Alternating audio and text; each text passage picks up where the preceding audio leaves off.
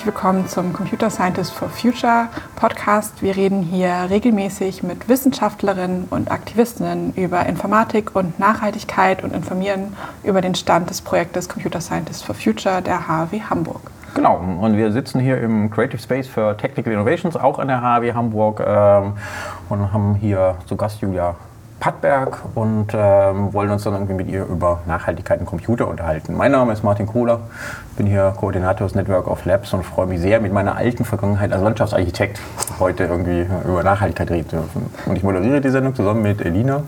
Genau, ich bin Elina Eichstedt. Ich bin im sechsten Semester für angewandte Informatik an der HW und bin sehr involviert in dem Computer Scientist for Future Projekt. Genau, und wir haben zu Gast Julia. Vielleicht kannst du dich einmal kurz vorstellen. Ja. Mein Name ist Julia Pattberg. Ich bin Professorin am Department Informatik. Bin da verantwortlich für die Lehre in Mathematik und ähm, theoretischer Informatik ähm, und habe mich jetzt mit anderen im letzten Herbst angefangen zusammenzutun und zu schauen, wo steht die Informatik eigentlich hinsichtlich der SDG, SDGs der UN. Ähm, für mich persönlich vor allen Dingen Richtung Klimaschutz, dass da der, der Punkt, wo ich denke, da will ich was tun, was vielleicht über das auf eine Demo gehen hinausgeht und das selber Energie sparen. Alles toll. Aber ich glaube, an dieser Stelle mit Scientist for, for Computer Science for Future kriegen wir einfach mehr hin. Mhm. Ja, super. Also wir freuen uns total, dass du gekommen bist. Und du hast ja irgendwie auch äh, mit und hauptgeblich dann irgendwie diese Computer Science for Future angestoßen, wo ja auch der Podcast jetzt inzwischen draus entstanden ist. Und deswegen ist das für uns ein besonderer Termin, heute mit dir hier dann genau darüber reden zu können. Das finden wir total toll. Ähm, deswegen erstmal danke fürs Kommen und irgendwie, ich freue mich jetzt irgendwie auch schon auf die Stunde wo wir uns dann irgendwie darüber unterhalten können. Vielleicht auch gerade so zum Anfang dann genau diese Frage, was hatten eigentlich Computer Science und Nachhaltigkeit, die Sustainable Development Goals, ne, Nachhaltigkeitsziele der UN sind ja so ein bisschen die Basis, aber was hatten Computer Science und Nachhaltigkeit für dich miteinander zu tun? Für mich ist es eine Entwicklung. Ich bin ja schon eine Weile in der Informatik. Ich habe Mitte der 80er angefangen zu studieren und habe für mich selber sehr lange mal gesagt, okay, Informatik ist eine Hilfswissenschaft sozusagen. Wir machen Sachen und das wird von anderen benutzt, aber die Verantwortung ist woanders. In meiner eigenen Forschung, die sehr weit draußen, sehr mathematisch war, hat, konnte ich das wirklich auch gut machen. Bin aber über die Jahre sozusagen, über die letzten Jahre so, so dazu gekommen, dass ich gesagt habe, das reicht nicht. Ich kann nicht einfach nur sagen, das, was ich mache, hat keinen Impact und damit ist gut. Und dann war es von meiner Seite wirklich so ein aktives, wo finde ich persönlich erstmal einen Hebel, bis ich dann drauf gekommen bin, ich habe ja regelmäßig mit vielen jungen Leuten zu tun, die in die Welt gehen und wenn man dann anfängt, fällt einem relativ schnell auf, Informatik ist ja inzwischen überall, an jeder Stelle. Ähm, jeder hat ein Handy, das ist ein Großrechner, wenn wir ehrlich sind. Ähm, jeder ist im Internet äh, unterwegs. Äh, Smart Grid, alles, was, was sozusagen Energieversorgung angeht, ist auch eine, Compu ist, ist auch eine Informatikfrage. Also Computer kann ich noch vielleicht sagen, okay, das könnte man trennen, aber wenn man wirklich die, die Breite der Disziplin Informatik ansieht, dann ist es eben inzwischen eine Querschnittsdisziplin, die überall drin steckt. Und da die Verantwortung zu übernehmen und die Prozesse zu gestalten, ändert auch den Blick innerhalb der Disziplin Informatik. Ich glaube aber, dass das dringend notwendig ist. Mhm. Genau, also wenn, wenn ich das so nachvollziehe, also sozusagen du behauptest, das war früher dann irgendwie halt so Spezialwissenschaft, die für sich arbeiten konnte und irgendwie ein Feld war, wo sie auch viel stärker definieren durfte, was sie macht und dann irgendwie und wie sie arbeitet. Genau. Und dadurch, dass wir jetzt eine durchdigitalisierte Welt haben, irgendwie ist es jetzt plötzlich eins, was querschnittsartig überall drin auftritt.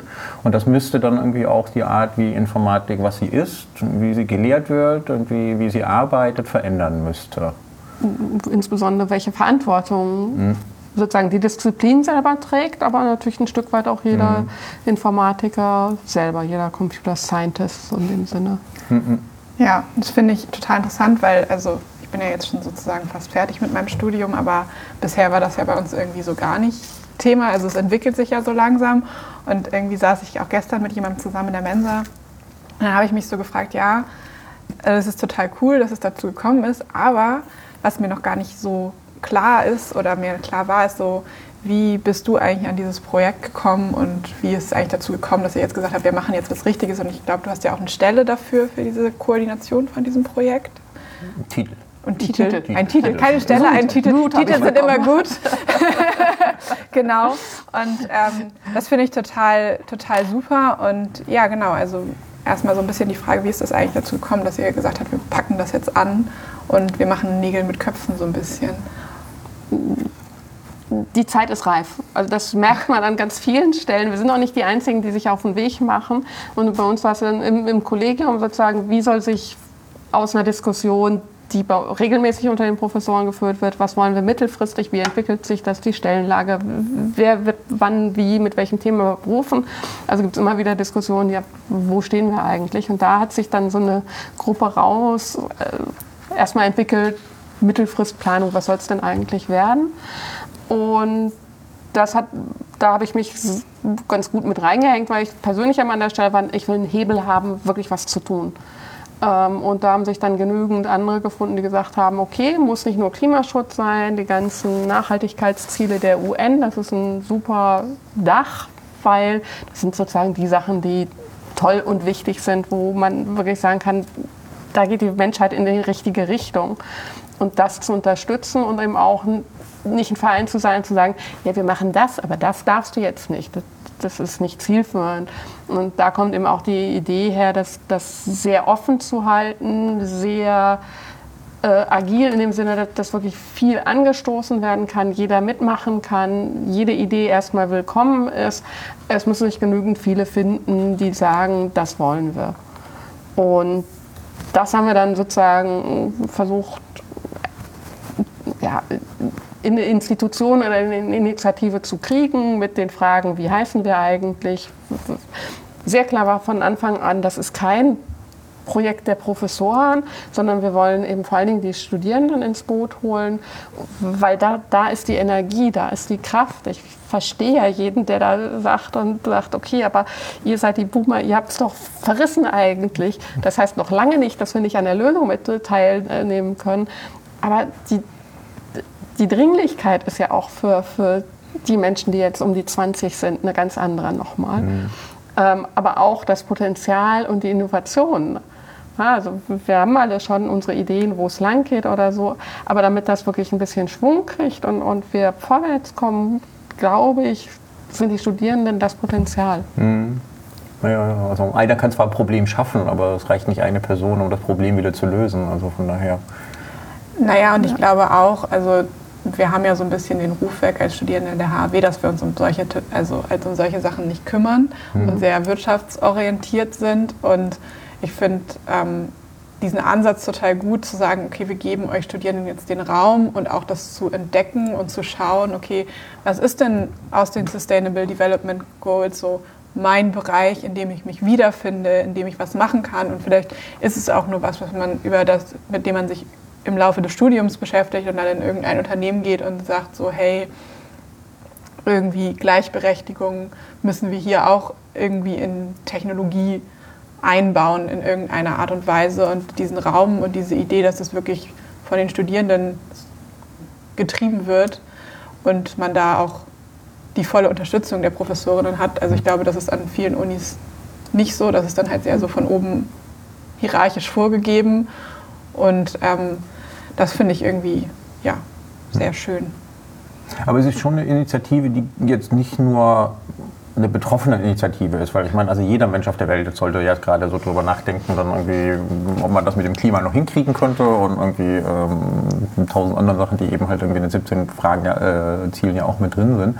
Also du verstehst das ja schon oder also ihr aus diesem quasi jetzt Anfangskollegium, würde ich mal mhm. sagen, also die Gruppe, die da angefangen hat, drüber nachzudenken, gesagt hast, das notwendig. Ihr versteht jetzt natürlich schon irgendwas, dass es auch eine besonders aus oder in die Informatik geht. Ja, weil die, die Informatik steckt in vielen Dingen. Wir, was wir machen können aus der Position als Professoren, wir haben ja den Zugriff auf die Köpfe der Studierenden. Das ist ja unser Job. Das ist ja das Großartige an dem Job. Manchmal auch ein bisschen gruselig, was man da anstellt, aber im Großen und Ganzen ist es ja wirklich toll, Leuten was beibringen zu können und, mhm. und denen was mitzugeben. Na, und wenn wir an dem, was wir mitgeben, da dürfen wir jederzeit drehen. Das ist unser sozusagen Recht, Pflicht, wie immer. Es ist beides. Wir haben das Recht dazu, aber wir haben auch die Pflicht, das anständig zu machen. Und dieser Pflicht wirklich nachzukommen und zu sagen, wir müssen uns auch über die, über die Dinge unterhalten, die in der Informatik nicht technisch wesentlich und wichtig sind. Mhm. Und müssen da vielleicht auch mal sagen, dass, dass wir raus aus diesem, wir haben hier Technik und die Anwendung ist eure, vielleicht noch mal ein bisschen Technikfolgenabschätzung, wenn wir nett sind, aber das geht ja darüber hinaus. Mhm. Ne? Und, und das in die Lehre zu bringen. Und die Idee ist, dass sozusagen, ich kann mich ja nicht hinstellen und sagen, ich mache jetzt das ganze Studium anders als, als ein, ein Prof. Das funktioniert ja nicht. Aber viele Sachen anzu, an, anzuschieben mit den Studierenden in, in Projekte, in Wahlpflichtveranstaltungen, das zu bearbeiten. Aber dann auch wiederum diese Erkenntnisse und was wir da rauskriegen, jetzt und damit fangen wir, werden wir jetzt im Sommer anfangen. Die erste Runde werden tatsächlich die Professoren machen, weil wir es ausprobieren wollen. Nämlich kleine Lehreinheiten, die wir in die Pflichtveranstaltungen schieben können. Passend natürlich zu dem jeweiligen Thema. Ne? Also meine schlechteste Erfahrung damit war in der Schule, Atomkraft in Deutsch, in Erdkunde, in Englisch, immer wieder das Gleiche, war sehr nervig, sondern wirklich passend Atomkraft ist ja auch nervig. Atomkraft ist auch nervig, aber immer wieder das Gleiche zu hören ist auch nervig. Aber eben passend also zu den jeweiligen äh, Pflichtlehrveranstaltungen da die Teile rein, die wirklich wesentlich mhm. sind und das sozusagen darüber was aufzubauen, was den Kollegen, die jetzt nicht unbedingt sagen, boah, ich brenne dafür und bin jetzt Mitglied bei Computer Science for Future, aber sagen, oh, ich müsste mal wieder was machen und mh, hm, da was sozusagen anzubieten und zu sagen, schau mal, wir haben so ein leckeres Lehrhäppchen zu Informatik und ich sag mal jetzt Sustainable Software Engineering, das braucht 90 Minuten, wir haben eine neue Lehrform rein. Du müsstest das nur so bei dir reinschieben und dann haben wir schon ein Stück Inhalt rein. Das ist so ein Hauch subversiv, aber im Großen und Ganzen einfach auf dem Spiel, wenn ich was Nettes habe, dann wird es auch benutzt. Mhm. Na, und und das, das ist aber ein ganz schönes Stück Arbeit. Deshalb ist es toll, wenn man das über Wahlpflichtsachen, was wir jetzt in diesem Sommer ja schon gehabt haben. Wir haben in diesem Sommersemester wirklich tolle Wahlpflichtveranstaltungen gehabt mit auch vielen guten Ergebnissen. Also es wir sind Ende des Semesters, also es läuft jetzt gerade auf und ich habe den Spaß wirklich jede Woche mir sowohl im Seminar als auch im, im Wahlpflichtveranstaltungen ähm, sechs bis neun tolle Vorträge zu Klima und Informatik und Umweltinformatik zu hören. Das ist natürlich viel auch einfach Information, auch für mich, die jetzt sozusagen dann weiterverarbeitet werden kann in solche Lehreinheiten. Haben wir es jetzt erstmal so lose genannt. Das sind noch mhm. relativ unklar, wie und technisch noch überhaupt nicht, wo und was. Aber eben ein paar Leute jetzt schon zusammengetrommelt, die sagen, okay, über die Semester, über die langen Sommersemesterferien machen wir mal so ein Ding ja, und machen das mal fertig und schauen dann, wo wir es aufhängen müssen, wie das angenommen wird.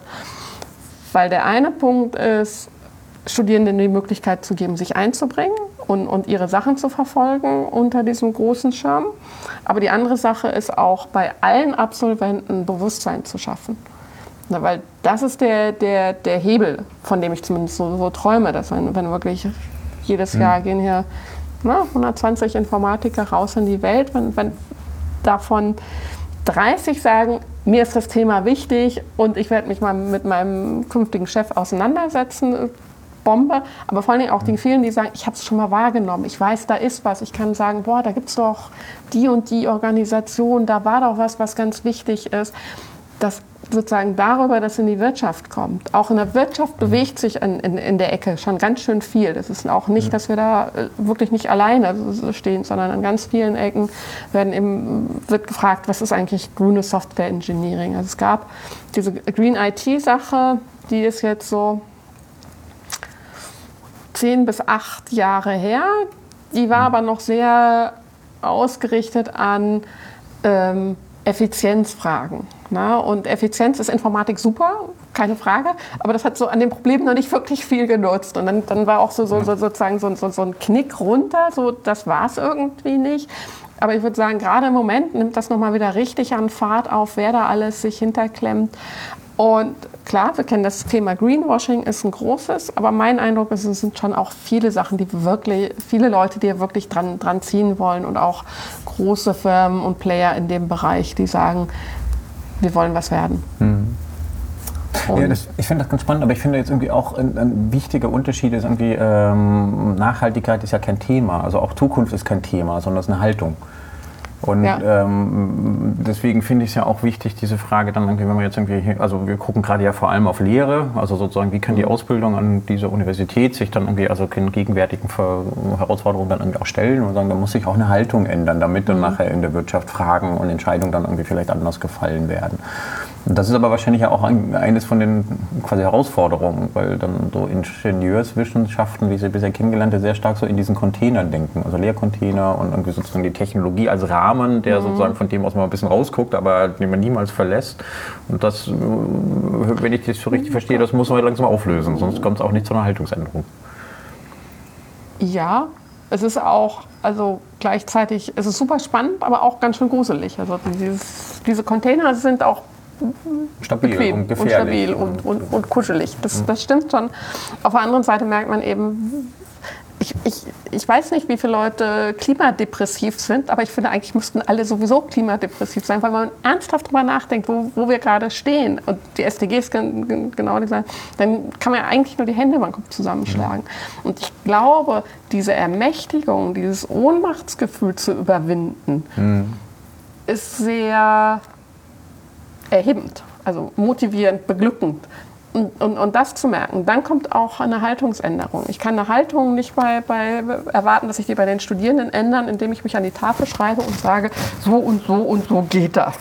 Ja. Und die Welt geht übrigens unter.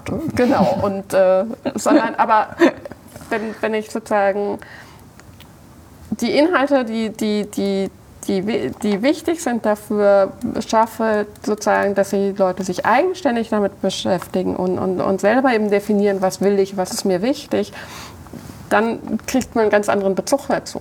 Also das gilt prinzipiell als didaktisches Mittel. Ne? Also das mhm. gilt auch, wenn ich jemanden dazu kriege, eine Induktion mal wirklich zu verstehen, wie schön die ist, dann klappt das auch besser. Aber das ist natürlich auch an der Stelle, wenn, wenn ich sage, okay, ähm, wo stehst du eigentlich als Informatiker, was, was machst du da? Welchen CO2-Ausstoß hat das? Erstmal die Erkenntnis, es hat einen. Ganz wichtig. Das wäre etwas, wo ich möchte, dass alle rausgehen und sozusagen die Grafiken, die es dazu gibt und exponentielle Steigerung von dem äh, CO2-Ausstoß, der, der äh, über Streamingdienste und Internet, dass das sozusagen jeder Absolvent, jede Absolventin im Kopf hat, das einfach im Hintergrund als Wissen. Das wäre sozusagen die erste Stufe. Aber die nächste Stufe ist eben auch, was kann ich machen, wo kann ich ansetzen, welche Ansätze gibt es, hm. wie kann ich also da einfach eine, eine, Basis zu haben, um auch argumentieren zu können, anfangen zu können. Man kann sich tausend Szenarien auch vorstellen, ne? aber ich, da würde mich mal, glaube ich, interessieren, weil du hast jetzt so kurz schon mal so skizziert, wie so du das in der Informatik wahrnimmst, aber du meintest ja so, ja, man muss mal gucken, wo man persönlich anfängt und so. Ähm, die Frage hatten wir mit Matthias auch so ein bisschen schon, ist so, wie bist du eigentlich so zu diesem Thema Klima und Informatik gekommen? Was war da so dein Einstiegspunkt und ähm, wie ähm, arbeitest hm. du damit sozusagen weiter oder was hast du dann daraus gemacht und ähm, was hat dich dann auch dazu bewegt? Klar, du sagst jetzt gerade so, ja, wir müssten eigentlich alle klimadepressiv werden und das ist natürlich eine sehr starke Motivation. Ähm, aber das fände ich, glaube ich, mal ganz interessant, wie man dazu kommt, gerade wenn man einen Forschungsbereich hatte, der da vielleicht auch so gar nicht mit in Zusammenhang hm. steht. Ähm, wirklich eigentlich politisch. Also ich habe mir das angesehen, ich bin kannst auch Stammwählerin der Grünen. Ich habe noch nie was anderes gewählt. egal wie schlimm ich sie finde, egal wie ich da jeder verstehe. Nein, wir sind die einzigen, denen man verlässlich noch glauben kann, dass sie an dem Thema dran sind und nicht, braucht man nicht, aber na, man kann sowas sagen und nach den Wahlen was anderes machen. Also so.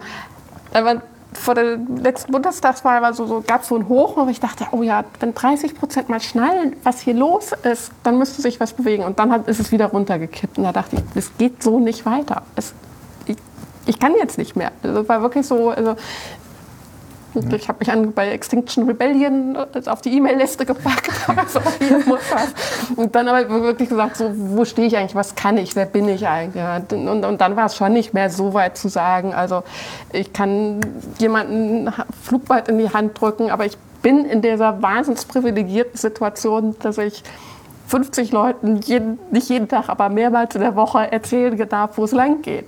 Na, und, und ja schon mit einem Impact. Also, mhm. und, und das zu sagen, das muss, das muss ich doch irgendwie ausnutzen lassen. Und, und von da war es dann relativ einfach. Und dann, dann ist es wirklich in die Zeit gefallen, dass, dass mit dieser Wo wollen wir hin Diskussion und was können wir und dazu merken, okay, es gibt viele Aspekte, aber die können wir eben gut zusammenbündeln. Mhm. Ja, und, und da ja, und, und mein persönlicher Mehrwert ist wirklich zu sagen, okay, ich tue was, ich fühle mich nicht mehr ganz so ohnmächtig. Ähm, und es bewegt sich ja ein Stück weit. Mhm. Na, und klar braucht man dann auch die Bescheidenheit zu sagen, ja, und ich bin nicht Weltherrscherin Nummer eins und ab morgen ist alles anders. Nie, klar. Aber ich glaube, das war jetzt schon mal eine ganz, also eine ganz lebhafte Schilderung von diesem Klimadepressiv als Motivator, aber dann nicht um Kritiker zu werden oder Kritikerin, sondern irgendwie Aktivistin. Genau. Also dann muss man was ändern. Und ich finde irgendwie auch schön, wo du dann gesagt hast, naja, dann nach der ersten Erschütterung habe ich mich dann darauf zurückbesonnen und gefragt, okay, was kann ich denn wirklich verändern? Wo sind meine Veränderungen, mhm. also meine Möglichkeiten, genau. wo ich etwas anderes machen kann? Und das finde ich irgendwie einen schönen Moment, weil jeder hat Möglichkeiten und Bereiche, die er gestalten kann. Ja. Also in der Art, wie ich mein Studium tue, in der Art, wie ich dann ein Forschungsprojekt mache, jetzt in deinem Fall, wie ich meine Vorlesung dann irgendwie halte mhm. und das dann irgendwie so aufzunehmen und zu sagen, dann müsste daraus ja etwas erwachsen. Computer Science genau. for Future ist ja auch so ein Programm, was versucht, dann ganz vielen Menschen die Möglichkeit zu geben, innerhalb deren Gestaltungsbereiche, die sie genau. haben, sich dann so mit vorzuschlagen, einzubringen, damit die Welt morgen nicht untergeht. Und genau. äh, so, so, ist ja. es ja auch zu verstehen. Ne? Also, dass genau. es eben halt diese Übergabe an Studierende, die in der Lehre genau. anders gestalten können, vielleicht. Genau. Ja, und wir müssen sehen, wo es uns hinbringt. Also ich meine, ich, ich habe Szenarien im Kopf, ja, aber puh. Vielleicht, was ist denn dein schönstes Szenario, was aus diesem Projekt entstehen kann? Das ist vielleicht eine interessante Frage. Das ist aber erwischt. das schönste Szenario. Ähm, super schön fände ich wenn es wirklich stabil läuft über die Studierenden. Also im Moment schieben wir noch ganz schön. Das ist aber auch, glaube ich, sehr normal. Es gibt natürlich das Hochschuljahr hat die Höhen und Tiefen. Das ist ja sehr stark strukturiert und auch, auch wie die Arbeitslast jeweils läuft. Ähm, aber wenn das, das, erstmal stabil laufen würde, dass wir wirklich so, ein, so eine Dynamik haben, dass, dass eben auch die neuen Erstsemester da reinkommen, sich wiederfinden, da kann man sich jetzt immer Sachen sofort überlegen, ah, das könnte ja in die OE, aber so, so wirklich, dass, dass es läuft, dass es ein, ein, Kern ist, wo sich dann eben auch andere Leute was abholen können. Also im Idealfall würde ich sagen, strahlen wir auch weit, also sagen wir erstmal Hamburg weit auf die anderen Informatiken aus, dass da dann Leute sagen, hey, das sind aber tolle Sachen, die ihr macht, lass uns das doch auch mal bei uns versuchen. Hier ist ein Lehrhäppchen. Und ich glaube, dass diese, diese Idee erstmal, die ist gut. Ja, und was darüber hinausgeht, muss man sehr stark sehen. Ich bin auch dabei, mich erst reinzuarbeiten und stelle eben auch fest, so ein paar Sachen, die ich so, so als Szenario und Vision hatte, da sind andere Leute auch schon dran, die ganz andere Player sind in dem Bereich. Ja, ähm, da sozusagen aber auch einen guten Platz zu finden, oh, im besten Fall läuft das sozusagen und irgendwann sagt jemand, oh Julia, so, so toll machst du das gar nicht, geh mal aus dem Vorstand raus, wir wählen jetzt einen Vorstand und das Ding ist aber dann stabil und nicht mehr ich bin noch dabei und mache auch meine Projekte, aber ich bin nicht mehr der, der, der, der Mover die ganze mhm. Zeit, also sondern dass das wirklich eine Größe kriegt, dass es stabil wird, anerkannt wird. Und das sind mhm. viele Sachen, wo wir jetzt wirklich noch, noch viel machen müssen und wo dann auch wieder die Professoren gefragt sind. Wir müssen sehen, dass wir erstmal in der, innerhalb der Hochschule ein Standing kriegen ähm, und da sozusagen ernst genommen werden. Und mhm. das läuft nicht nur über die guten Ideen, sondern das läuft ganz stark eben dadurch, dass man sagen, wir haben Projekte, wir haben Gelder eingeworben, es ist die und Papiere geschrieben. Mhm. Es ist auch, wenn es gar nicht wirklich direkt Forschung ist, es hat Auswirkungen in Forschung, es hat Auswirkungen in Transfer, scheint ist es aber doch die Währung, in, in der sozusagen Sachen wahrgenommen werden. Mhm. Und da, da muss man natürlich ran. Und wenn das erstmal alles sozusagen läuft, dass sich die Sachen von alleine fortsetzen, das finde ich cool. Mhm. Ja, ich meine, man, man, kann das System natürlich immer von außen verändern, dann darf man sich mhm. davon voll frei machen oder man kann versuchen, das von innen zu verändern. Da gibt es natürlich schon gewisse Arten, wie da bisher Relevanz dann irgendwie verteilt und gelehrt wird und das ist halt in der Universität Forschungsmittelpublikation und so. Ja, und dann finde ich das irgendwie auch in Ordnung, wenn man sagt, man möchte dann Feld aufbauen, was dann irgendwie eben halt auch sich selber institutionalisiert, aber auch die Institution verändert. Mhm. Ne, also mit ja, ja. Lehrmodulen, aber eben halt vielleicht auch die Frage, wie später mal Forschungsprojekte ausgeschrieben oder begutachtet mhm. werden, dann muss man das ja irgendwie also zumindest zur Kenntnis nehmen. Und irgendwie, das ist ja schon eine andere Zielrichtung, als nur zu sagen, wir sind betroffen und lass mal gucken, was man dann so irgendwie jetzt im Alltagsgeschäft mhm. dann irgendwie verändern kann. Ähm, ich würde total gerne noch ein bisschen auf dieses irgendwie sozusagen, ähm, also die Themen, die um diese Computer Science for Future immer wieder mal mhm. aufpoppen. Ein paar hast du ja auch genannt, kommen. Äh, also es gibt ja schon länger Green IT, Sustainable mhm. IT. Ähm, es gibt irgendwie auch eine ganze Reihe von irgendwie Nachhaltigkeitswissenschaften, die sich dann irgendwie natürliche digitale Tools irgendwie mhm. aufbauen mhm. und sagen, okay, also die Smart City als solche ist irgendwie immer auch beschrieben, zum Beispiel als irgendwie da, wo Nachhaltigkeit mit Digitalität mhm. sich verwischt. Ähm, magst ich würde dazu noch ein bisschen was sagen, weil das eine kommt mir, also Green IT, so sehr technikzentriert vor. Mhm. Und ich vermute, da gibt es dann auch ein paar, weiß nicht, blinde Flecken sozusagen, womit sie sich nicht beschäftigt. Und auf der anderen Seite dann irgendwie dieses Smart City, also was dann von außen sozusagen kommt, die haben dann irgendwie so ein bisschen wie, vielleicht zu wenig Ahnung von Informatik. Und braucht es deswegen Computer Science for Future irgendwie so als so ein Feld irgendwo dazwischen oder ist das was ganz was anderes? Nee, ich glaube, es sind einfach verschiedene Ansätze. Ähm, es ist eine, ich glaube, es ist von den ersten Ansätzen Green IT, das war wirklich sehr technisch gesehen, das war Energieverbrauch von Serverfarmen, wie machen wir das? Und was man seitdem eben gesehen hat, dass die Informatik ist ja wahnsinnig effizient. Wir haben Moore's Law mit der Hardware, die immer kleiner und, und besser wird. Wir haben eine Software, die immer komplexer wird. Wenn man das zusammen dann mal sich anguckt, dann ist ja wirklich die Effizienz ist absolut exponentiell. Ähm, trotzdem geht der Stromverbrauch hoch. Eigenartig. Und, Hat das was mit Bitcoin zu tun? genau, also da gibt es ganz viele verschiedene Sachen, die da, da reinspielen. Ne? Also der, der, der, der äh, Datenverkehr im Internet schießt extrem in die Höhe.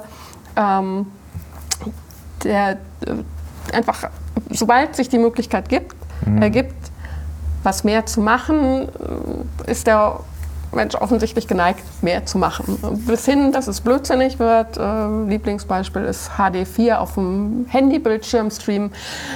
Bringt es irgendwie nicht so wirklich, ähm, macht aber einen Datenverkehr, der sich gewaschen hat. Ähm, und da, da, muss man eben sehen, sozusagen, wo sind diese sogenannten Rebound-Effekte, dass das, was sich an Effizienzgewinne nicht eben da reingeht, dass die Ressourcen weniger genutzt werden, sondern dass man sagt, juhu, dann können wir ja noch mhm. eine größere Anwendung. Ja? Das ist so eine der Sachen, mhm. ähm, die, die sozusagen sich in der ersten Welle, wir wollen uns damit beschäftigen und, und die, die äh, Informationstechnologie und da was stärker noch auf Technologie ausgerichtet, ähm, grün zu kriegen. Die Stelle, die jetzt man stärker sieht, ist eben sowas ähm, zu sagen, wir brauchen, wir wollen Software grüner kriegen, was einmal die ganze Obsoleszenzschwierigkeiten angeht. Ne, also wenn wir Software so hinkriegen, dass sie äh, alte, mit alter Hardware also abwärtskompatibel ist, mhm. äh, dann ist viel getan, um Ressourcen zu schonen und nicht ständig Hardware wegzuschmeißen ich weiß jetzt die Zahlen nicht, aber äh, irgendwie ein Berg so hoch wie der Eiffelturm oder sowas in, in fünf Jahren oder, ne? also es ist hm. viel. Ähm, da ist viel zu tun. Das ist aber wieder zum Beispiel ein Fall, wo eigentlich auch stark Politik reinkommt, weil das mhm. könnte man einfach fordern. Also Boom. sieht man ja jetzt zum Beispiel auch auf EU-Ebene über diese genau. Vereinheitlichung von Ladekabeln. Das ist genau. ja wirklich der größte Gewinn, den wir seit, ja. seit Jahren eingefahren haben, auch seit, wenn ja. wir seit 10 oder 15 Jahren immer wieder darüber sprechen. Sind. Aber ich glaube, solche Regulierungsthemen sind voll wichtig, wobei ich da auch immer die Gefahr sehe und ich glaube, deswegen ist unser Bereich auch interessant, dass diese Policy-Sachen natürlich von Politikerinnen geschrieben werden mhm. und es extrem wenige Informatikerinnen gibt, die sich daran beteiligen und dass da dann auch teilweise Sachen echt schiefgehen können. Ja, ja. Und da frage ich mich dann, glaube ich, auch immer, und das ist mir gerade so aufgefallen, wo du es so erzählst, also mit den, dieser Effizienz und Ressourcen, also dieses Selbstverständnis der, Verständnis der Informatik als Disziplin ist ja so dieses extrem pragmatische, super Effizienz, ergebnisorientierte. Mhm. Und da frage ich mich so ein bisschen, das schlägt sich ja in den Lehrplänen auch wieder mhm. und das wird ja auch genauso gelehrt. Also wir werden ja mhm. sozusagen darauf gedrillt, genau das mhm. zu liefern und nichts anderes. Und da bin ich echt gespannt. Also ich finde diese Einschübe sehr wichtig, aber ich stelle mir jetzt gerade insgesamt in dieser Situation die Frage, müssten wir nicht einfach in der Selbstverständnis der Informatik als Disziplin was ändern? Also dass wir sagen, okay, jetzt ist dieser Klickpunkt erreicht. Ja, ja. Es sind wilde Diskussionen. Also ähm, wir sind hingekommen, sozusagen das aufzuschreiben und tatsächlich in sowas, die, die Disziplin Informatik soll geändert werden. Also, also merkt er, dass ich ab und zu mal Schnappatmung kriege, wenn ich das irgendwo hinschreibe. das ist aber nicht mehr so ganz klein und wir machen ein bisschen was an der Lehre, sondern das ist plötzlich mal ein Quantensprung mehr. Ähm, ich glaube schon, dass da viele Aspekte ich glaube, es wäre gut, wenn die Disziplin sich ein Stück weit an der Stelle ändert. Ähm, wie gut das machbar ist und wie viel da mitgehen, das sei mal dahingestellt. Ich glaube aber auch, dass wir über die, wenn wir jetzt über nicht, nicht die nächsten fünf, sondern über die nächsten 15 Jahre reden, sowieso sehr viel noch erleben werden, dass viele Leute sich sehr stark anders ausrichten, einfach weil dann das persönliche Erleben von dem, was ähm, Klimakatastrophe bedeutet, einfach mit reinschlägt. Das ist das eine. Das andere, es ist so, ja, sozusagen dieser subversive Anteil davon. Wir fangen klein an und tun eher nett und haben aber so im Hinterkopf, ach, da könnte man auch noch was Größeres raus rauskriegen. äh, Zucker und Hammer.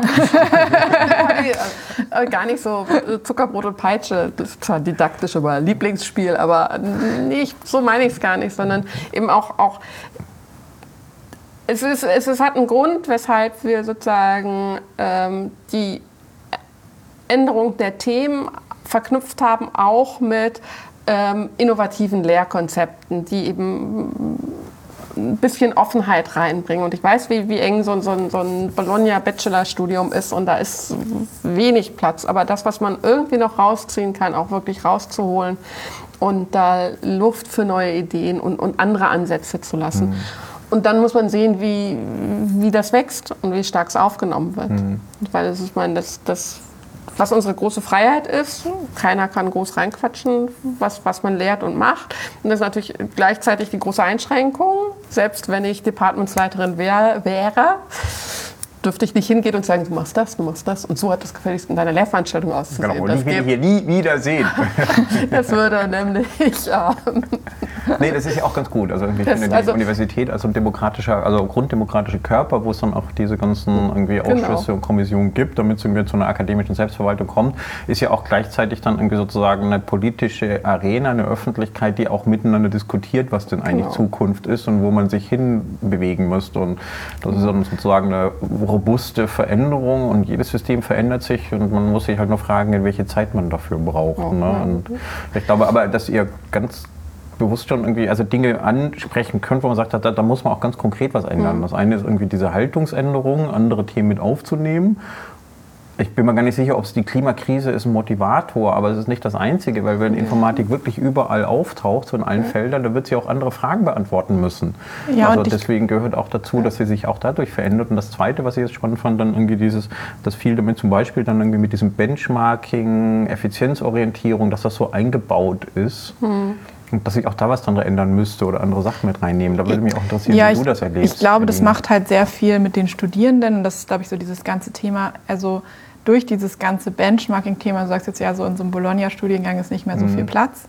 Aber ich glaube, dass das eine ex äußerst extreme Mischung ist, so einen Bologna-Studiengang zu haben, plus ein Mindset, was extrem effizienzorientiert mhm. ist und extrem auf guten Output konzentriert ist, weil das zu einem außerordentlichen, krassen Leistungsgesellschafts Ding beiträgt. Mhm. Also das ist, glaube ich, wirklich, es ist jetzt, glaube ich, nicht so eine Ellenbogengesellschaft, aber du bist halt immer dann der, der Beste oder die Beste, wenn du am effizientesten, am besten was leisten kannst. Und ich glaube, das heißt, es ist ja nicht nur ein Umdenken für das Selbstverständnis der Informatik an sich, sondern das ist ja dann auch ein, ein Umdenken in der Lehre, weil ich glaube, wenn man halt dieses extreme, extrem leistungsorientierte, was wir haben, mhm. da rausnimmt, hat, schafft man den Leuten auch die Luft, darüber nachzudenken. Also das ist ja dann mhm. nochmal eine andere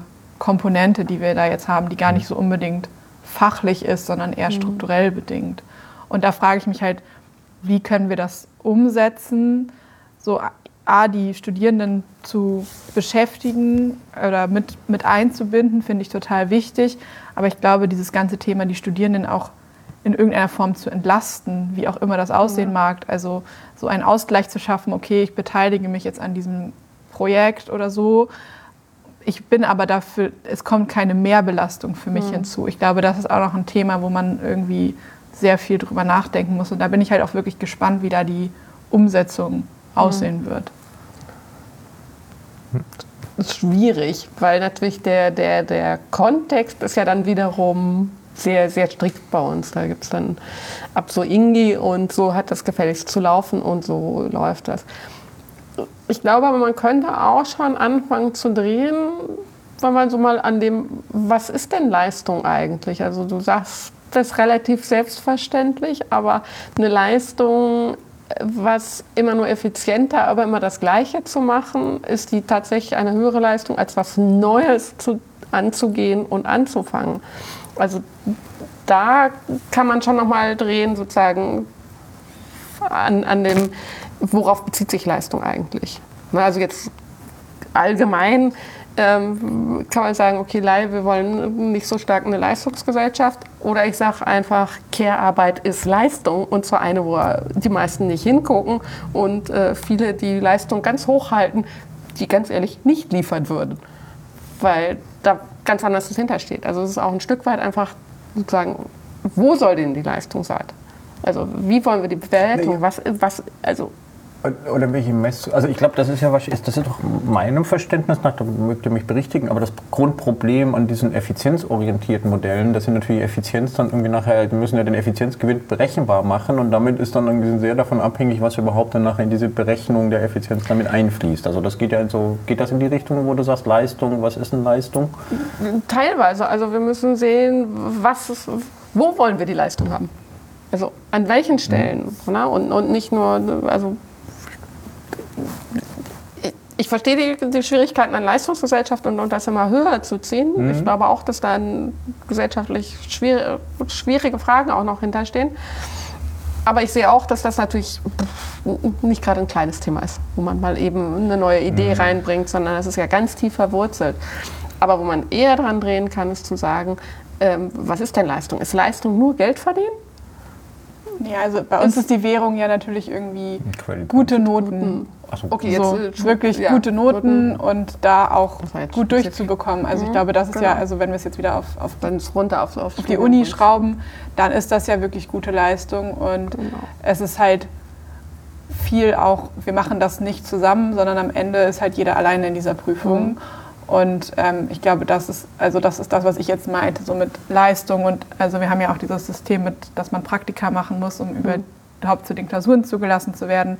Und auch wenn die Praktika nicht benotet werden, ist es natürlich, wird halt unheimlich viel dann doch irgendwie verlangt. Mhm. Da wirklich, also es ist halt ja wirklich immer ein Abliefern. Und mich stellt sich halt die Frage, ob ähm, so Umsetzung von Sustainable Development Goals im Zusammenhang mit einem, wir müssen immer abliefern, ähm, einhergehen kann oder ob man sagt, okay, wir erkennen die Komplexität des Problems an und es kann sehr lange dauern, bis wir wirklich was abliefern, weil das halt so Baby Steps sind, um in die mhm. richtige Richtung zu kommen. Und ich glaube, diesen Mindset, der muss sich halt so ein bisschen verändern, zu sagen, ja, okay, die Klimakrise können wir nicht mit mhm. einem Modul und Abliefern nee, lösen, sondern das ist ja ein, was du jetzt auch mhm. sagst, wir müssen das in, in groß denken. Und das zusammenzubringen, finde ich irgendwie ein interessantes Phänomen, wie man das schafft, dass es halt mhm. so, es Raum bietet, um das akademisch zu behandeln, um dann eine Grundlage zu haben, weil es natürlich auch, wenn man in, der Wirtschaft ist, immer cooler ist zu sagen, okay, das sind die Zahlen, hm. so und jetzt lass uns mal was daraus ableiten und machen. Ähm, und halt aber auch so dieses, dieses Ermächtigungsgefühl ist ja ein total positives Ding, aber ich glaube, es kann auch zu so einem Ausbrennen irgendwann führen, weil hm. man halt dann so extrem da reingeht und ähm, dann, das muss man, dem muss man halt irgendwie die Waage halten. Und ich glaube, das ist halt spannend und ich glaube, dass das in diesem Uni-Kontext vielleicht teilweise sogar einfacher möglich ist, weil unsere Währung sind mhm. Credit Points. Mhm. Ähm, wir haben halt sozusagen nicht nur einen Anreiz, sondern auch was davon, sowohl inhaltlich als auch für unser mhm. Weiterwerden. Ja. Da spielst du, glaube ich, wenn ich es richtig verstanden habe, ein bisschen auch jetzt auch auf diese Wahlpflicht Fächer an. Ja, zum Beispiel. zum Beispiel. einfach zu sagen, ich gebe den, den Raum zu sagen, was interessiert euch, ein bisschen reinarbeiten, ein bisschen akademische Qualitätssicherung, so welche Referenzen sind brauchbar, was ist vielleicht nicht so ganz ideal. Und da erstmal in einarbeiten und dann wird es eben in den üblichen Rahmen gepresst. Weil, und, und aber der Vorteil, ich kann mich mit, dem, mit einem Thema beschäftigen, was ich für wesentlich halte bekommen dafür aber eben wenigstens die Credit Points aus meinem Wahlpflichtbereich. Mhm. Das, das, dafür die, ist dieser Wahlpflichtbereich sehr, ziemlich gut. Da haben wir in der Informatik auch einfach Glück, dass der einfach gut definiert ist, dass er da sehr frei und flexibel ist. Wir weitestgehend das selber definieren und die Studenten wählen. Hm. Viel mehr ist an Randbedingungen nicht gegeben. Okay, die hm. Kollegen dürfen nicht das für völlig abartig halten. Aber also ich weiß nicht, was wo die Grenzen sind. Man könnte es mal ausprobieren. Wenn die Departmentsleitung ankommt und sagt, Julia, ich glaube, also. So, Blockflöte äh, spielen. Nee, nein, genau. Straßenblockaden für Informatiker. Hm, genau. Das finde ich mal in Ordnung. Sie sollten wahrscheinlich zu Hause versuchen, die Ampelschaltung zu hacken. Wir kleben uns einmal um die HAW. Genau. Nee, ich finde das voll spannend. Ich finde das irgendwie auch gut, weil das gibt so ein bisschen Hoffnung, dass sich da auch was verändern lässt. Und zwar sehr konkret und nicht mit dem irgendwie, ne, also ja. man hat ja immer diesen ganz großen Anlass und dann aber irgendwie die Frage, okay, jetzt aber mal gucken, mhm. also was ist denn glaubhaft? Also weil wir leben in einer Welt, die, und das finde ich auch in der Informatik noch ein bisschen besonderer, die sehr stark individualisiert ist. Es gibt den persönlichen Heros und mhm. auch dieses, ich bin alleine in der Prüfung, da gibt es halt auch schon, mhm. das ändert sich ein bisschen, auch wenn es grundsätzlich anders ist bei anderen Fachbereichen. Es gibt diese Effizienzorientierung, diese strenge Rationalisierung, dass man sich dann sozusagen Grund ist erst dann Grund, wenn er irgendwie benennbar und am besten mit einer Zahl belegt ist und alles mhm. andere wird ein bisschen weniger gewertet mhm. und gewichtet. Und zwar so, das ist halt so ein Umfeld, in dem wir uns bewegen und wo man dann dafür ausbildet und was ja auch diese mhm. Strukturen geschaffen hat. Und ich, dann haben wir jetzt sagen, dann, aber das ist wahrscheinlich gerade das Problem bei das, den Sachen, ja. ne, weil irgendwie bei diesen Sustainability Goals spielt ja sozusagen das, die Rolle oder beziehungsweise der Status des Gemeinguts eine ganz große Rolle, die eben in mhm. solchen Systemen überhaupt nicht aufgehoben ist. Also sozusagen, ja, man kann halt die Luft sozusagen nicht den einzelnen Vielleicht sollten wir einmal ganz kurz über die Sustainable Development Goals sprechen, was die eigentlich sind. Wir reden da nämlich jetzt gerade genau, die ganze Zeit genau, drüber. Das ist vielleicht eine gute, das ist ähm, Genau, also ich, ich, ich, glaube, ihr beide habt euch da noch ein bisschen mehr mit beschäftigt. Ähm, vielleicht könnt ihr mal ganz kurz erklären, so, was sind die Sustainable Development Goals? Warum gibt es die eigentlich? Was sind zum Beispiel die Sustainable, Sustainable Development Goals, auf die wir uns besonders konzentrieren jetzt ähm, in Computer Scientists for Future? Und vielleicht auch, warum haben wir die jetzt auch ausgewählt? Das ist vielleicht auch noch eine interessante Frage. Mhm, ja, ja. Also ich, ich glaube, ich fange an und darfst du dann die SDG selber dann bemerken, weil ich finde das total spannend. Das kommt nämlich jetzt so ein bisschen aus meiner Disziplin. Landschaftsarchitektur ist jetzt irgendwie auch Landschaftsplanung, Umwelt ist irgendwie, also wir heißen eigentlich Umwelt für, also äh, Ingenieurswissenschaften für Umwelt- und Freiraumplanung. Und diese ganze Vorstellung von Nachhaltigkeit, dass man sich dann damit beschäftigen müsste, ist eigentlich von 62. Rachel Carson, Silent Spring war so ein Buch, was dann auftauchte und plötzlich, das ging im Endeffekt um den DDT-Skandal, also DDT als Umweltgift, was gar nicht als Umweltgift gedacht war, sondern einfach nur als Herbizid und dann, was aber dummerweise sich über die Nahrungskette, über die bis in die Eier und der Vögel dann, dann können. Und plötzlich hat man festgestellt, dass man dann irgendwie, dass die Umwelt ein Gesamtsystem ist. Also, dass es eben halt dann irgendwie auch niemanden gibt, der sich um dieses Gesamtsystem jetzt thematisch dann kümmert. Und daraus ist dann irgendwie ein bisschen so diese Systemwissenschaften, die Ökologie, aber eben halt auch dieser Begriff der Nachhaltigkeit dann irgendwie entstanden. Und ganz früher dann, also man hat eigentlich einen aufgenommen, wo man dann irgendwie ähm, im 18. Jahrhundert schon gesagt hat, okay, man, ganz simpel das Beispiel, man kann den Wald halt jetzt irgendwie komplett abholzen, ist halt weg, aber man, der wächst ja nach. Also das heißt, nachhaltig wäre, wenn, also Nachhaltigkeit in Form von, das könnte man ewig so weiterführen, wenn man nur so viele Bäume rausnimmt, wie eigentlich nachwachsen. Und daraus entsteht dann plötzlich so ein zirkuläres Verständnis. Und das ist, glaube ich, immer noch so der Grund. Dann hat man natürlich gesehen, dass das relativ kompliziert ist, also mit so einer Waldmetapher dann komplexe Gesellschaften dann irgendwie ähm, zu verstehen oder irgendwie so, eigentlich geht es ja darum, sie zu steuern. Und daraus sind dann verschiedene Iterationen, meistens über die UN, also Rio, äh, also die UN-Konferenz in Rio 1992 war dann ganz wichtig, die Brundtland-Kommission, das ist eine schwedische Kommissionspräsidentin, die dann irgendwie versucht hat, das Konzept mal sozusagen immer weiter politisch handhabbar zu machen, die dann so ein Leitplankenmodell entwickelt hat und gesagt, Nachhaltigkeit hat was mit Ökologie, Ökonomie und Soziales zu tun, wo man dann irgendwie schon sagen, es geht halt nicht Umwelt oder Wirtschaft, sondern irgendwie quasi jetzt irgendwie etwas, was alles zusammennimmt und sozusagen für alle Generationen dort ewig weitergehen kann. Und das hat immer das Problem, das hat so, so, so einen Appellcharakter oder einen akademischen. Und es war sehr schwer umzusetzen. Und ich glaube, das finde ich irgendwie ganz spannend, dass jetzt mit den Sustainable Development Goals, die UN äh, dann irgendwie initiiert hat, sie jetzt so Handlungsfelder und auch Handlungsziele definiert hat, wo man sagt, das ist etwas, was jetzt irgendwie, worauf man sich geeinigt hat für eine Welt, gerechter, nachhaltiger und länger lebender wahrscheinlich ist.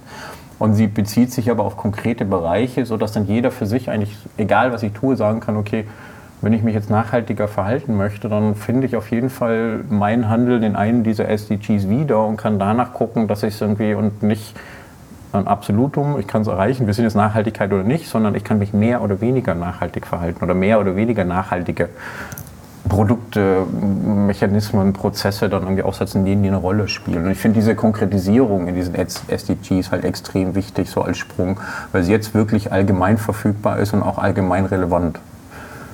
Ja. Genau, die sind von der UN, ich glaube 2015 definiert worden. Es sind 17 Ziele, genau.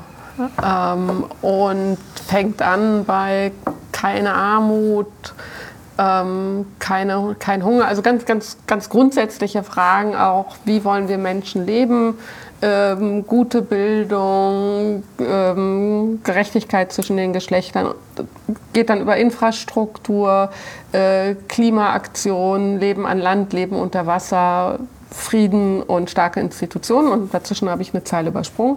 Aber da hat man so die Größenordnung, was sozusagen diese thematischen ähm, Fokussierungen sind, die Martin gerade angesprochen hat. Ne? Und sich da wieder einzufinden und sozusagen das ist das, wo wir als Menschheit hinwollen. Na, und dazu sagen, jo, das passt. Und an dem Ziel bin ich jetzt dran und an dem Ziel bist du jetzt dran. Und das ist ein Stück weit Bombenmarketing einfach, also was wir gemacht haben. weil, weil es ist einfach die, die, die, die ganze so, was tun wir und ähm, was ist jetzt gerade gut und warum bin ich motiviert, was zu machen haben sie auf eine DIN A4-Seite gepackt bekommen. Das ist schon wirklich großartig. Mhm. Na, und, und, deshalb bieten die sich aber auch so viel an und, und da lässt sich so viel drunter finden.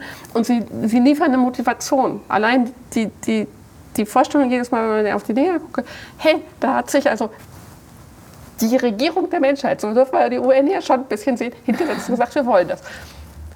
Wir abstrahieren mal von dem Ganzen, was schief geht. Na, aber wenn man das jetzt mal 100 Jahre, 200 Jahre zurück ist, das ist ein Wahnsinnsschritt vorwärts, was jetzt in letzter Zeit passiert. Anderes Thema. Anderes Thema. Aber das ist sozusagen das, was dahinter steht. Und deshalb sind die auch für sowas wie Computer Science for Future, um jetzt den Bogen wieder zu kriegen, ein tolles Dach. Weil da kann man sagen, okay, ich brauche nicht vorschreiben, was wir genau machen. Wir sagen, das ist das Dach, das ist wirklich auch gut durchdacht. Das ist nicht nur tolles Marketing, sondern das sind ja sehr, sehr gute Ideen dahinter, das auch so aufzuteilen. Und da mhm. stehen wir. Ähm, ich nehme jetzt ein bisschen nochmal den Faden von Elena auf mit dem Leistungsdruck und der Effizienz. Da müssen wir aufpassen, nicht die Akzeptanz der Kollegen zu verlieren, weil natürlich das informatische Wissen und in der Gesamtfakultät dann auch Ingenieurswissen, ist ein hohes Gut. Da stehe ich also auch voll hinter und, und sage, das, das, was wir sozusagen da lehren, was, was wir technisch können, ist großartig. Wir müssen es nur dafür einsetzen, dass es in die richtige Richtung geht. Na, also ich finde die, die, die, so eine latente Technikfeindlichkeit, die auch schnell in so einem Kontext auftaucht, immer sehr schwierig. Also bis hin zu so Sprüchen, ja, ihr Techniker seid ja daran schuld.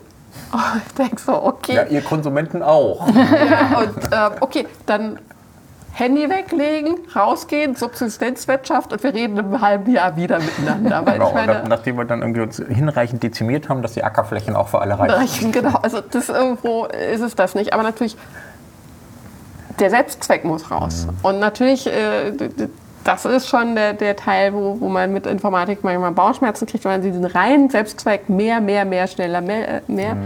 sieht. Das ist aber auch natürlich wieder ganz groß das Problem, weil eine Wirtschaftsordnung, die nicht auf Wachstum auf, ausgerichtet ist, fangen wir auch gerade erst an zu denken, was das eigentlich sein könnte. Es sind ja die, die gleichen Probleme eigentlich, dass, dass die höher, schöner, weiter, mehr, mehr, mehr wahnsinnig ansprechend ist offensichtlich für so einen Homo sapiens. Und so ja, es ist eingeschrieben ja, in die Weltordnung, den Kapitalismus und die Marktwirtschaft. Und ich, ich glaube eingeschrieben halt in der Evolution vor allen Dingen, weil ja. es ja aus, aus einem Wesen, nee, was... Nee, mehr nicht.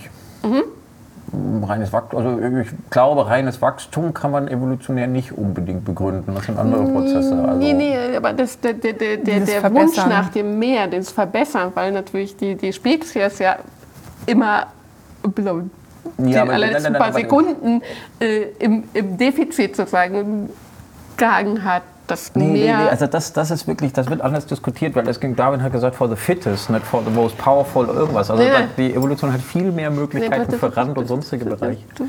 Aber ist okay. egal, auf jeden Fall. Wir, wir verdrehen uns, aber du hast mich falsch sagen. verstanden. Ich sage nicht, dass hm. die Evolution so ist, aber die, hm. die Evolution hat, glaube ich, dafür gesorgt, dass so, so, so eine Gierigkeit mhm. ähm, im Menschen erstmal ein evolutionärer Vorteil mhm. war. Ja, so, ich nenne es jetzt einfach so, so Gierigkeit, also so, oh, da drauf. Ja, und, und, und das müssen wir aber, wir, müssen, wir, haben, wir haben ja auch ganz viel schon, schon in den Griff gekriegt. Ja. ja das, das, und das muss an der Stelle einfach weitergehen. Ja. Aber da wird es natürlich einfach wirklich schwierig. Da müssen ganz neue Ideen irgendwo her. Also ich sehe hier schon eine nächste Podcast-Folge aufdämmern, dann irgendwie darüber. Genau. Wir, aber wir wollen wieder zurück zu. zu genau, aber es ist eben. Ähm, es sind so viele Möglichkeiten mhm. auch da, was, was, was zu ändern. Ja. Ne? Und äh, deshalb, also jetzt weg vom Studium, aber äh, Messen ist was ganz Tolles. Ne? Und mhm. eine der Probleme, die wir haben, ist, dass wir sozusagen, wenn wir fragen, was ist denn eine nachhaltige Software, was müssen wir denn eigentlich messen? Was wäre denn eigentlich? Also mhm.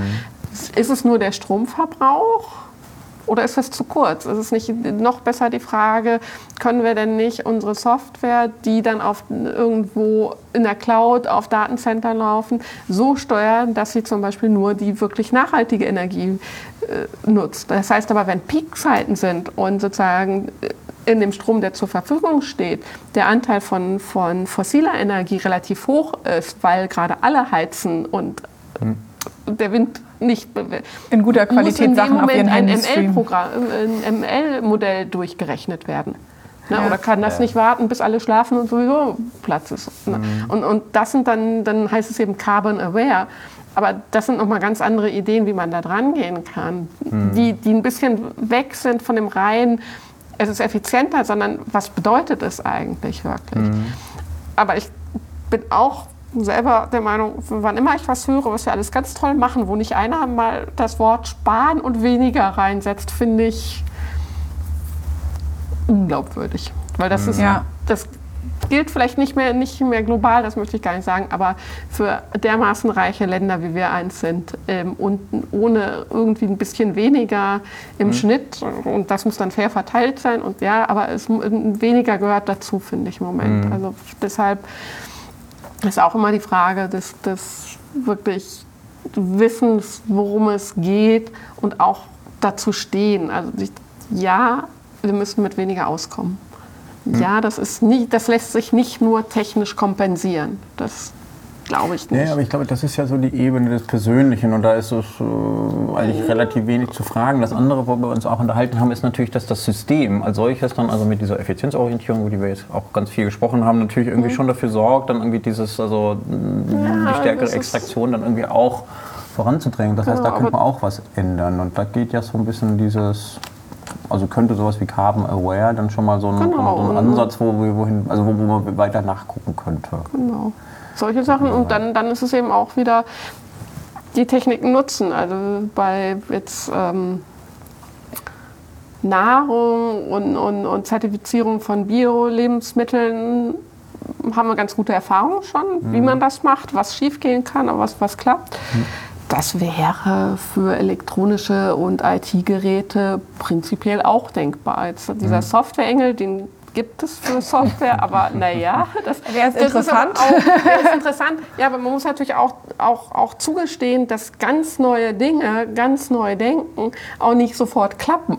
Ja. Mhm. Na, und und, und da, also es gibt eine Software, die zertifiziert ist, die ist auch ganz nett und gut. Ich hab, ja, das hat irgendwie von, von, von den Randbedingungen nicht gebracht. Da muss man auch sehen, dass der Prozess zu lang war, weil es einfach geht um Sachen, die, die ja, relativ alt sind. Das ist ja bei Regulierungsprozessen leider irgendwie das immer so. Genau. Und, dann und da, glaube ich, ist es wahrscheinlich, wäre meine Hoffnung, dass sowas wie, wie wir haben ja die, die äh, Informatik intern großen Institutionen wie äh, fürs Internet, wie äh, Object Management Group, die auch eine sehr starke Regulierung ja auch äh, machen. Auf jeden Fall. Ähm, und, und, und was zusammenhalten. Und das, glaube ich, muss dafür auch entstehen. Mhm. Ja, und ich das glaube halt auch, dass wir als Informatikerin dann doch sehr ernst genommen werden und sehr viel